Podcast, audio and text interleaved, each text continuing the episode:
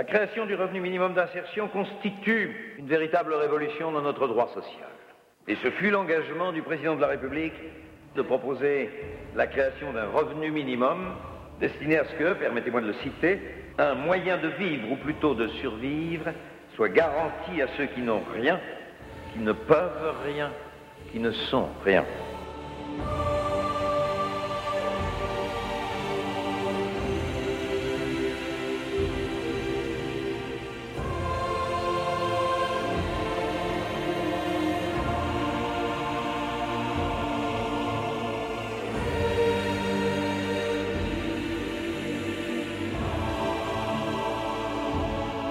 2000 ans d'histoire.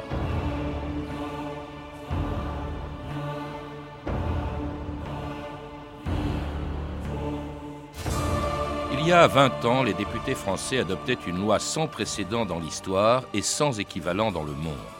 Certes, avant la naissance du RMI et depuis le Moyen Âge, l'État s'était déjà préoccupé des pauvres, des malades et des vieillards sans ressources, des handicapés, des orphelins et des femmes seules, mais jamais encore des adultes valides en état de travailler et vivant en dessous du seuil de pauvreté. Ces nouveaux pauvres révélés par la crise et la montée du chômage des années 70 et 80, ceux pour lesquels a été créé le revenu minimum d'insertion. Promis par François Mitterrand avant sa réélection en 1988, il a été mis en œuvre en place par son nouveau Premier ministre, Michel Rocard, qui le 29 juin 1988 à l'Assemblée nationale faisait du RMI la priorité de l'action de son gouvernement. L'espoir, c'est aussi permettre à ceux qui sont les plus durement frappés que notre société laisse partir à la dérive, que la marginalité guette d'avoir droit à une deuxième chance. Tel est le sens profond du revenu minimum d'insertion. Instaurer un droit au revenu minimum est une innovation d'une portée considérable. Notre pays a déployé des décennies d'efforts pour lutter contre la pauvreté et contre le dénuement complet. Il entreprend maintenant de les attaquer avec une vigueur nouvelle. Il n'est pas digne de notre passé, ni concevable pour notre avenir, que tant de gens survivent dans la misère et se voient rejetés aux franges d'une société qui les frappe d'exclusion sans appel. La solidarité n'est pas la bonne conscience de la modernisation, elle est la condition de sa réussite. Michel Rocard, bonjour. Bonjour. C'était un extrait de votre déclaration de politique générale à l'Assemblée nationale le 29 juin 1988. Vous veniez à peine d'être nommé Premier ministre après la réélection de François Mitterrand à la présidence de la République et vous annonciez donc, on vient de l'entendre, la naissance prochaine du RMI qui a aujourd'hui 20 ans, un jour pour jour, une innovation de portée considérable, disiez-vous, en 88, et pourtant ce n'était pas la première fois que l'État euh, aidait les pauvres. Non, ce n'était pas la première fois. L'Hôtel Dieu a été fondé par le roi Saint-Louis. Il doit donc y avoir euh, 7 ou 8 siècles, je n'ai plus une mémoire historique extrêmement précise. Et depuis, l'État, sous les royautés, les empires et nos, cinq républiques, se sont occupés d'aider euh, les vieillards impotents, les femmes seules, les orphelins, les handicapés, euh, beaucoup de catégories sociales, mais jamais, en effet, vous le disiez à l'instant, jamais les adultes valides. Et pourquoi? Parce qu'il y avait une espèce de croyance répandue selon laquelle les gens qui étaient en chômage, c'était un, peu de leur faute. Mmh. Ils n'avaient pas fait preuve d'assez de, de lacrité, de, de ténacité et peut-être de compétences pour trouver un travail. Nous sommes en 88, nous avons la France a 3 millions de chômeurs. Et donc ce discours sur euh, l'incapacité des chômeurs euh, ne tient plus. Il est clair que quelque chose s'est cassé dans la société elle-même qui n'arrive plus à offrir euh, un revenu. Alors nous sommes partis dans cette affaire, mais il faut rappeler quand même une chose curieuse, c'est que nous, appliquons, nous appliquions là pour la première fois le préambule de la Constitution de 1946, où il est écrit, c'est le texte constitutionnel, il a été remis dans le texte à l'occasion de la Constitution de 1958, il est rappelé, que tout individu, homme ou femme, à qui la société n'est pas capable d'offrir un travail permettant un revenu décent, a droit euh, au soutien de la société. C'est formidable. Et donc le RMI est, la première application de ça. On avait ça date de 46, nous sommes en 88, ça fait 42 ans, mhm. euh, mais, mais on l'a fait. Alors qui l'a fait justement? Qui à la paternité du RMI. On vous a entendu au tout début d'émission évoquer la décision du président de la République, de François Mitterrand, qui avait inscrit le RMI dans sa campagne électorale pour sa réélection en 88, Michel Rocard. Oui, mais euh, il y avait beaucoup de travail. L'idée quelle est la découverte centrale? C'est que le chômage qui a pollué la fin de la décennie 70 et toute la décennie 80 pendant longtemps, on a cru que c'était euh, un résultat d'une insuffisance d'évolution des structures françaises, que c'était un accident local, qu'il était lié aussi à une mauvaise conjoncture mondiale temporaire et qu'on en sortirait facilement à condition d'avoir une meilleure politique économique. Et c'est clairement l'état d'esprit qui caractérise la phase commencée en 1981 avec les premiers gouvernements du, du président Mitterrand. Or, cette montée en puissance du chômage, elle n'est pas que française, elle se fait dans tous les pays développés, tous. On, a tous été en plein emploi, Amérique du Nord, Europe, Japon, jusque vers 1972. On observe la, césure, la cassure. Incidemment, c'est l'année avant le choc pétrolier. Et donc, le choc pétrolier a tout aggravé, tout compliqué, mais il n'y est pour rien. C'est pas une cause. Et la cause est ailleurs. Et probablement, nous sommes dans la crise que nous vivons aujourd'hui, au moment où nous parlons, on s'enfonce dans la récession. Euh, c'est peut-être la, conclusion logique de tout un processus commencé à ce moment-là. Mais ça, on ne l'avait pas compris du tout. Et, donc, nous avions eu d'abord la période 81-86 du traitement social du chômage, avec l'espoir que économiquement, ça partirait d'autre chose. C'est une relance de la croissance qui réglerait le problème. Et vers 85-6, on s'aperçoit que le traitement social du chômage ne suffit pas, que les chômeurs sont passés de, du million et demi de, d'avant, euh, enfin de la fin de la décennie 70 à plus de 3 millions, que ça continue et que surtout on arrive à une situation dramatique et totalement nouvelle des chômeurs en fin de droit, mmh. En fin de droit à allocation, donc n'ayant plus du tout d'argent pour vivre. Et on commence à travailler sur tout ça. On Mais sait... on sait qui justement on sait la partie du PS qui, ne croyait pas, et nous étions majoritaire dans le parti en fait, à, la politique de brutalisation économique, qui ne croyait pas aux vertus des nationalisations, elles sont toutes privatisées maintenant, on n'a rien vu, qui ne croyait pas non plus trop aux vertus de la réinjection de pouvoir d'achat massivement à travers les salaires, les allocations de toutes sortes, le, doublement du budget de l'État, euh, non pas, pardon, l'augmentation de 27% année sur année du budget de l'État de 82 sur 81, euh, nous, nous savions qu'on rencontrerait les limites de l'appareil de production. Euh, et de fait, euh, cette augmentation de pouvoir d'achat massif, elle a augmenté nos importations et mmh. pas la production intérieure. Et n'augmentant pas la production intérieure, euh, le chômage a continué à monter. C'est donc dans cette période que, nous nous disons il faut traiter le problème des adultes devenus pauvres et notamment des chômeurs en fin de droit. Et alors, il se fait beaucoup de choses. Quelques communes ou communautés territoriales, je pense à la ville du Mans, je pense au département du Doubs, à la ville de Besançon. Et quelque chose sur le département, pas la ville, mais le département du territoire de Belfort avait essayé des, allocations de soutien. Des compléments locaux de ressources, c'est ça? Voilà, oui, des compléments locaux de ressources. Mais malheureusement, ça ne suffisait pas. Et puis, il y avait tout le problème de savoir si cette reconnaissance du droit à allocation, qui est constitutionnel donc, euh, ne devait pas s'accompagner quand même d'une tentative pour euh, faire retrouver aux gens en difficulté une capacité de trouver un emploi à partir d'une reformation, d'une orientation nouvelle et d'une resocialisation quand ils avaient perdu cette socialisation. D'où l'insertion. Et l'insertion, c'était une chose très nouvelle. Euh, parce que l'insertion consistait à aider un ou une chômeur-chômeuse euh, pendant le temps nécessaire pour lui trouver des stages de formation, pour lui trouver au besoin un emploi non rémunéré de bénévole dans une association sportive, caritative ou autre, etc., pour qu'il garde l'habitude de se lever à l'heure, d'être à un lieu de travail à heure fixe, d'être habillé pour converser avec des clients, des assurés ou, des administrés, euh, bref, de rester socialisé et employable. Alors cette idée, si j'ai bien compris, c'est un de vos, vos clubs, les clubs Convaincre, hein, qui, qui l'émettent. Elle est reprise par le Parti socialiste, et puis par le président de la République. Je veux souligner là-dedans que le principal artisan était Jean-Claude Boulard, l'actuel maire du Mans. Mhm qui à ce moment-là était président de la communauté urbaine et député, et qui avait, lui, sur ces sujets, un contact plus étroit que le mien avec les ONG, puisque euh, Martin Hirsch était déjà dans le coup, puisqu'il était déjà associé à l'effort d'Emmaüs. C'était donc un projet qui, euh, qui émerge justement dans les clubs euh, qui vous sont Et que nous allons négocier avec le parti. Avec le parti, avec le président de la République, qui, une fois élu... Alors, ça se passe d'abord au parti, c'était au congrès de 1987 je sais plus je crois bien que c'était Lille, mais j'en suis pas très sûr.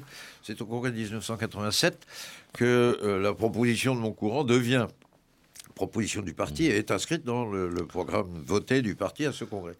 Et pour notre joyeuse surprise, le candidat du parti, François Mitterrand, euh, désigné l'année d'après, euh, a repris cette idée dans ce qu'il a appelé la lettre à tous les Français. Et alors donc, voilà comment il a eu sa légitimité social-démocrate. Voilà, vous êtes Premier ministre, ce projet, ben, il vous est confié à vous, à votre gouvernement et à Claude Evin, qui est votre ministre de la Santé et de la Solidarité, et qui en octobre 88 fait voter donc au Parlement ce projet de revenu minimum d'insertion France Inter le 13 octobre 1988. À une très forte majorité, les députés ont voté hier soir le projet de loi sur le revenu minimum d'insertion, le RMI. Seuls trois députés UDF, messieurs Grillotret, Gantier et Mesmin, ont voté contre. Il y a eu 27 abstentions.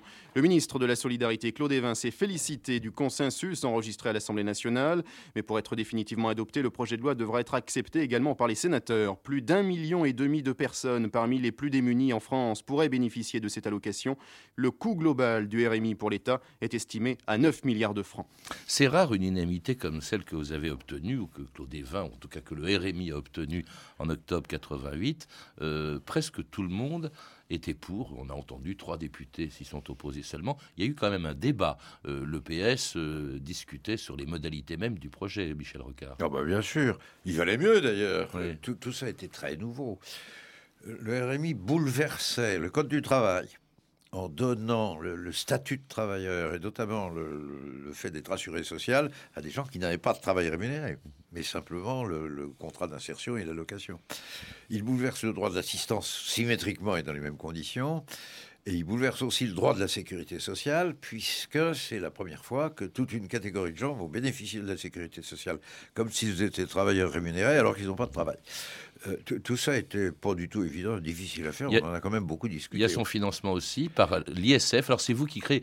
L'ISF succède à euh, l'impôt sur les grandes fortunes supprimé en 86 par la droite, que vous rétablissez sous un autre nom, impôt de solidarité sur la fortune. Alors on l'arrête pas seulement sous un autre nom, mais de manière un peu différente, puisque j'ai obtenu non sans mal, et il a fallu jouer au 49-3. Ma majorité n'était pas contente, mais j'ai obtenu qu'il soit plafonné. Ce que n'était pas le premier IGF, euh, ce qui a été dramatique. On a vu des gens qui, entre la somme de leur impôt sur le revenu et de leur impôt sur la fortune, payaient 120 ou 130% de la totalité de leur revenu de l'année. Et du coup, beaucoup sont, euh, sont fiscalement émigrés, euh, installés ailleurs. C'était dramatique. C'est pour ça que j'ai obtenu de le plafonner. Mais je veux corriger là. on n'a pas fait l'ISF pour financer le RMI. On a fait l'ISF d'abord par un souci d'équité si on ne l'avait pas refait, seuls les revenus du travail étaient imposés et les revenus du capital ne l'étaient pas, ce qui est quand même d'une immoralité profonde dans un grand pays. Et on a fait un, impôt de solidarité sur la fortune, prudent et plafonné. C'est la droite après qu'il a déplafonné, j'en suis pas encore revenu, moi. Mais je pense qu'elle a eu tort. Le plafonnement était sage. Mais c'était une recette de l'État parmi d'autres qui tombait dans une caisse générale. Mmh. Euh, on n'a pas, je, je, suis très très hostile à l'idée des recettes affectées. Parce que les recettes affectées de quelque chose à quelque chose n'ont jamais la même loi de croissance que la dépense. Donc ça colle pas. En tout cas, ce qui colle, c'est le vote de cette loi. Elle est promulguée le 1er décembre, il y a 20 ans, jour, jour pour jour. Et euh, ce qui est extraordinaire aussi, c'est pas seulement son contenu, mais c'est la rapidité avec laquelle elle était mise en place, ce dont vous félicitez François Mitterrand à Belfort le 12 décembre 1988, 12 jours après la promulgation du RMI. Vous vous souvenez qu'il y a quelques mois, j'avais affirmé ma volonté de voir mettre en place un revenu minimum, lequel revenu minimum ne pourrait pas être séparé de sa destination sociale et professionnelle de réinsertion, afin de ne pas procéder à un simple acte d'assistance.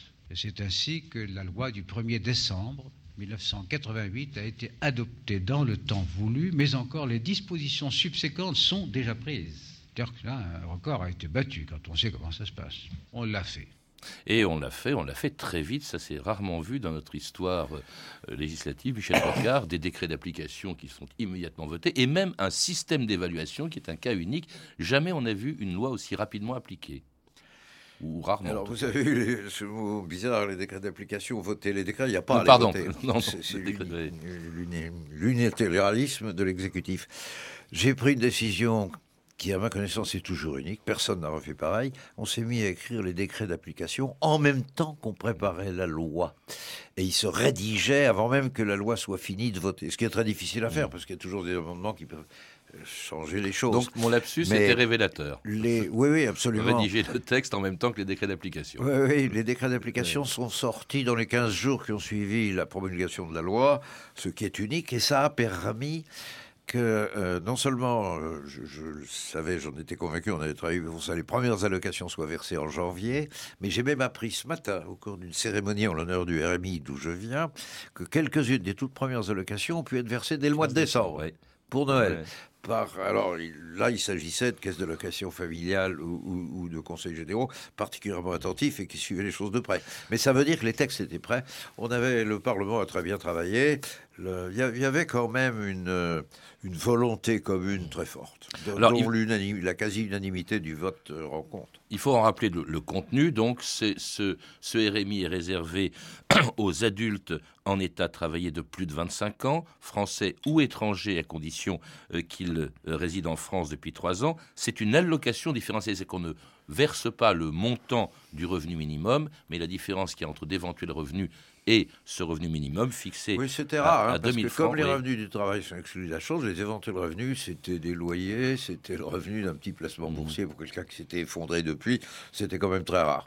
Pour l'essentiel, les gens recevaient tout le RMI.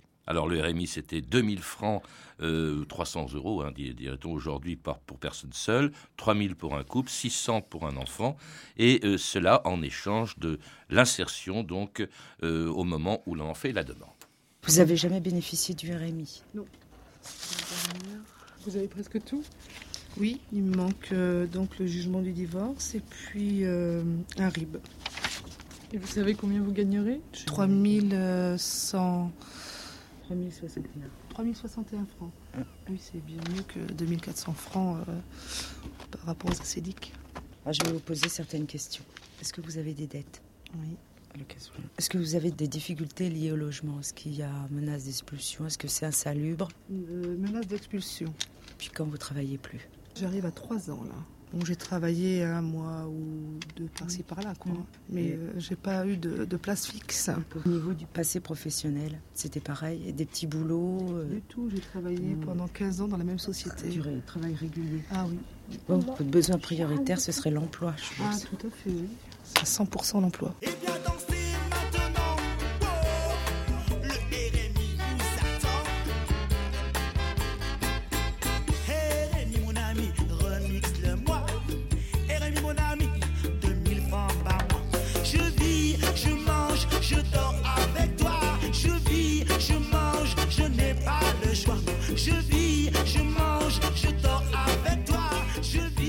RMI, Human Spirit, une chanson qui date à peu près du reportage que l'on a entendu, Michel Rocard, et qui date de 1999. C'était un reportage de l'émission Là-bas si j'y suis de Daniel Mermet. Or, en 99, il y a déjà plus d'un million de bénéficiaires du RMI. Il y en avait 400 000, je crois, en 1989, lorsqu'il est entré en application. Plus, il a plus que doublé. Alors évidemment, c'est à la fois utile pour ceux qui le perçoivent, en même temps, est-ce que c'est pas le signe d'une espèce d'échec RMI, ça veut dire revenu minimum d'insertion. En principe, vous ne deviez pas voir augmenter autant que ça le nombre des bénéficiaires du RMI. Si vous voulez dire Vous l'avez pas prévu, ça, en tout c'est cas, le disons. signe d'un immense échec, mais c'est pas l'échec du RMI qui n'y est Non, pour non, bien sûr, non. c'est l'échec du capitalisme euh, mondial. Nous avons vécu de 40 1945 à 1972 dans un système où l'Amérique du Nord tout entière, le- l'Europe de l'Ouest tout entière et le Japon étaient en croissance rapide, 5% par an en moyenne, sans jamais de crise financière, et tout ce monde-là en plein emploi. Y compris la France, on a complètement oublié. On a vécu 30 ans de plein emploi, c'est-à-dire de chômage inférieur à 2%, puisque 2% c'est à peu près le nombre de gens qui changent de travail au cours de leur vie. Au point que, quand ça s'est détraqué, la montée vers le chômage de masse, le, le décrochage se fait sur le marché du travail en 1972, l'année d'avant le choc pétrolier. Donc le choc pétrolier, il a tout aggravé, tout compliqué, mais il n'est pas la cause, puisque ça commence avant. Et, et c'est cette évolution qui nous va nous amener vers 10% de chômeurs, soit 3 millions et demi de personnes, qui, qui est la pointe que, que nous avons connue en France. C'est ça le problème. Et le RMI qui rend le RMI à la dans l'espoir que euh, la, la reprise de la croissance et de l'économie offrirait de l'emploi. Et donc le RMI, c'était le filet de sécurité temporaire pour des gens entre deux phase de travail avec une quasi-conviction que la seconde phase reviendrait. Et puis, l'échec de l'économie générale, et pas du pauvre RMI, a, fait qu'au lieu d'avoir un flux changeant, mais de niveau constant d'allocataires, de, bénéficiaires du RMI, on mis à en avoir un stock constamment croissant. Et ça, ça a saturé les dotations budgétaires et surtout les personnels de l'insertion. Il n'y a, pas- il y a pas eu assez de monde. Mais ça, c'est le drame. Mais c'est pas de la faute du RMI, c'est le décrochage général de nos économies. Justement, est-ce que s'il n'y a pas eu échec du RMI, est-ce qu'il n'y a pas eu échec de l'insertion? Euh, Vous le dites vous-même, un tiers à peu près des bénéficiaires euh, se sont insérés, ont trouvé un travail, mais on a beaucoup reproché au RMI, au fond, de créer de l'assistance, de décourager les bénéficiaires du RMI reprendre un emploi. Tout, tout ça est un, baratin tragique. Aussi longtemps que la croissance ne suffit plus à assurer le plein emploi, on bricole, on, aide les gens à tenir mieux, mais aider les gens à tenir mieux, le RMI et demain le RSA, ça, ne crée pas des emplois en tant que tels. C'est la politique macroéconomique, c'est la croissance, et, c'est la révolution intracapitaliste qui a tué cette croissance qui sont l'objectif. Euh, ce qu'on fait en dessous a naturellement des quantités de critiques possibles dans tous les sens, il faut mettre le, le bon accent quelque part. Rien n'étant parfait, le RMI, puis, puis aujourd'hui le RSA, c'est-à-dire la compatibilité du RMI avec euh, du travail partiel, c'est ça l'es- l'essentiel, euh, sont une vraie aide dont on a besoin. Mais, mais je supplie que personne n'imagine que c'est ça l'outil économique de la lutte pour une croissance plus forte et pour le retour. Non, mais j'évoquais pas d'éventuelles fraudes, mais disons le, fait que le RMI étant un revenu minimum, même s'il est très faible, risque de dissuader euh, la recherche euh, d'un- emploi en se disant ben, j'ai le RMI, je vais pas faire plus. Si c'est pour gagner à peine un peu plus, je vais pas euh, trouver du tra- travail supplémentaire. Alors, c'est comme le RMI est devenu une situation durable, dans sa création, il ne pouvait durer que deux ans. Et donc, les gens étaient bien obligés de préparer autre chose pour en sortir. Et comme le marché de l'emploi n'a pas offert de- de- des emplois suffisamment, il n'y avait pas de croissance, euh, on a été obligé de déroger à cette règle, de prolonger les durées, ce qui ouvre le danger que vous décriviez à l'instant. C'est pour faire face à ça que, en tout cas, on, a essayé de rendre l'allocation com- compatible avec l'idée que les gens retrouvent du travail, même à temps partiel, même incomplet. Et c'est ça la vertu du RSA, c'est pour ça qu'on l'a inventé. Nous étions depuis une dizaine d'années dans, le milieu où s'est inventé le RMI, un ensemble d'ONG et, de membres de divers partis politiques, dont, tout mon club, enfin tout, tout ce que j'avais sous mon influence. Euh, on était arrivé à l'idée d'une allocation compensatrice de revenus, ACR, que Martin Hirsch connaissait très bien, et il a repris l'idée dès qu'il en a eu l'occasion, et je suis heureux qu'il l'ait fait. Écoutez justement ce reportage de Séverine Bourgault pour France 3 le 23 mai 2007. Au petit boulot, il a préféré le retour au RMI. Il y a quelques mois, Pascal Biget a travaillé dans cette station de lavage, mais il a fait ses comptes. Il perdrait de l'argent en travaillant. J'ai touché euh, 824,30 euros pour trois semaines de, travail. Et suite à ça, euh, bah, me- maintenant, avant, je, touchais, euh, je devais toucher 400 et quelques de, RMI. Maintenant, je touche euh, 200. Ils voulaient m'embaucher, mais si pour faire ça, euh, ça sert à rien. hein. Autant rester comme on est, puisqu'ils n'encouragent pas les gens à travailler. Ce constat, Martin Hirsch, l'ancien président d'Emmaüs, l'a fait il y a longtemps. Son idée réformer le RMI et créer un revenu de solidarité active. Le RSA, revenu de solidarité active, permettra à ceux qui enchaînent les petits boulots de cumuler revenus, minima sociaux et allocations. 1 200 000 RMistes sont concernés. Et le RSA de Martin Hirsch va remplacer votre RMI, Michel Rocard, dès qu'il entrera en application. Quelle différence il y a entre les deux, en fait? Parce que là Ben, ça vient d'être dit, le petit Oui. reportage est génial. Il s'agissait d'éviter ce genre de situation où les gens s'installent dans l'allocation d'assistance puisqu'elle ne facilite pas, et elle n'est même pas compatible avec un complément de revenu trouvé du travail.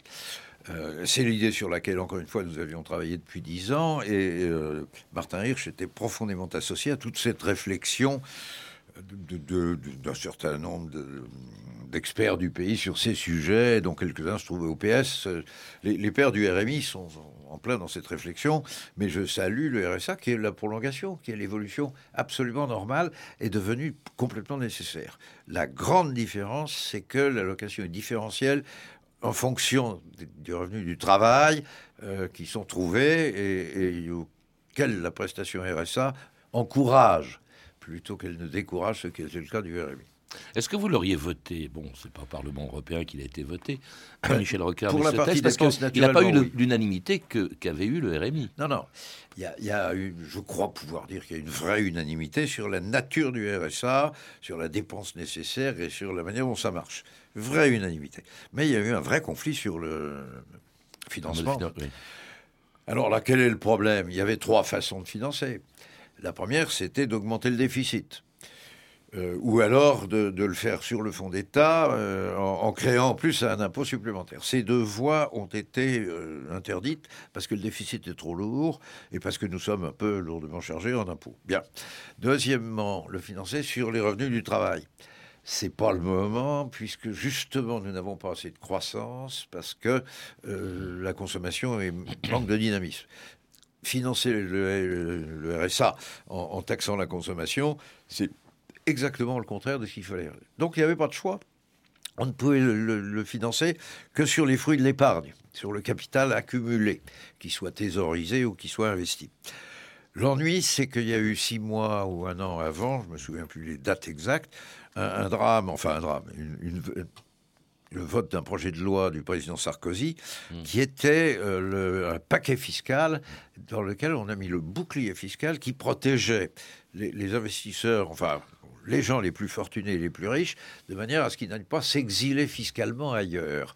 Mais l'existence du bouclier fiscal fait que quand on décide de financer le RSA sur l'épargne, les plus riches échappent et ça devient un, un- nouvel impôt sur les classes moyennes. Et dans l'état où elles sont, c'est scandaleux et inadmissible. Le PS a eu raison de le dire et j'ai moi aussi désapprouvé ce mode de financement. Mais attention, euh, c'est étanche avec l'idée que nous approuvons tout à fait l'allocation, son principe, le, le RSA. Merci Michel Rocard. Je signale que vous venez de publier sans aucun rapport avec le RMI, Oui à la Turquie, chez Hachette Littérature dans la collection Tapage. À lire également RMI, l'état des lieux, dirigé par Michel Lelièvre et Emmanuel Nosfichet, publié cette année aux éditions La Découverte dans la collection Recherche. Enfin, je signale la diffusion d'un documentaire de Richard Puech, Martin Hirsch, Mission RSA, demain sur France 5 à 20h35. C'était 2000 ans d'histoire. Merci à Pascal Baldassari, Cédric Lalanne, Emmanuel Fournier, Clarisse Gardien et Marie Jaros. Une réalisation de Anne Kobilac. Demain, dans 2000 ans d'histoire, le Mont Saint-Michel.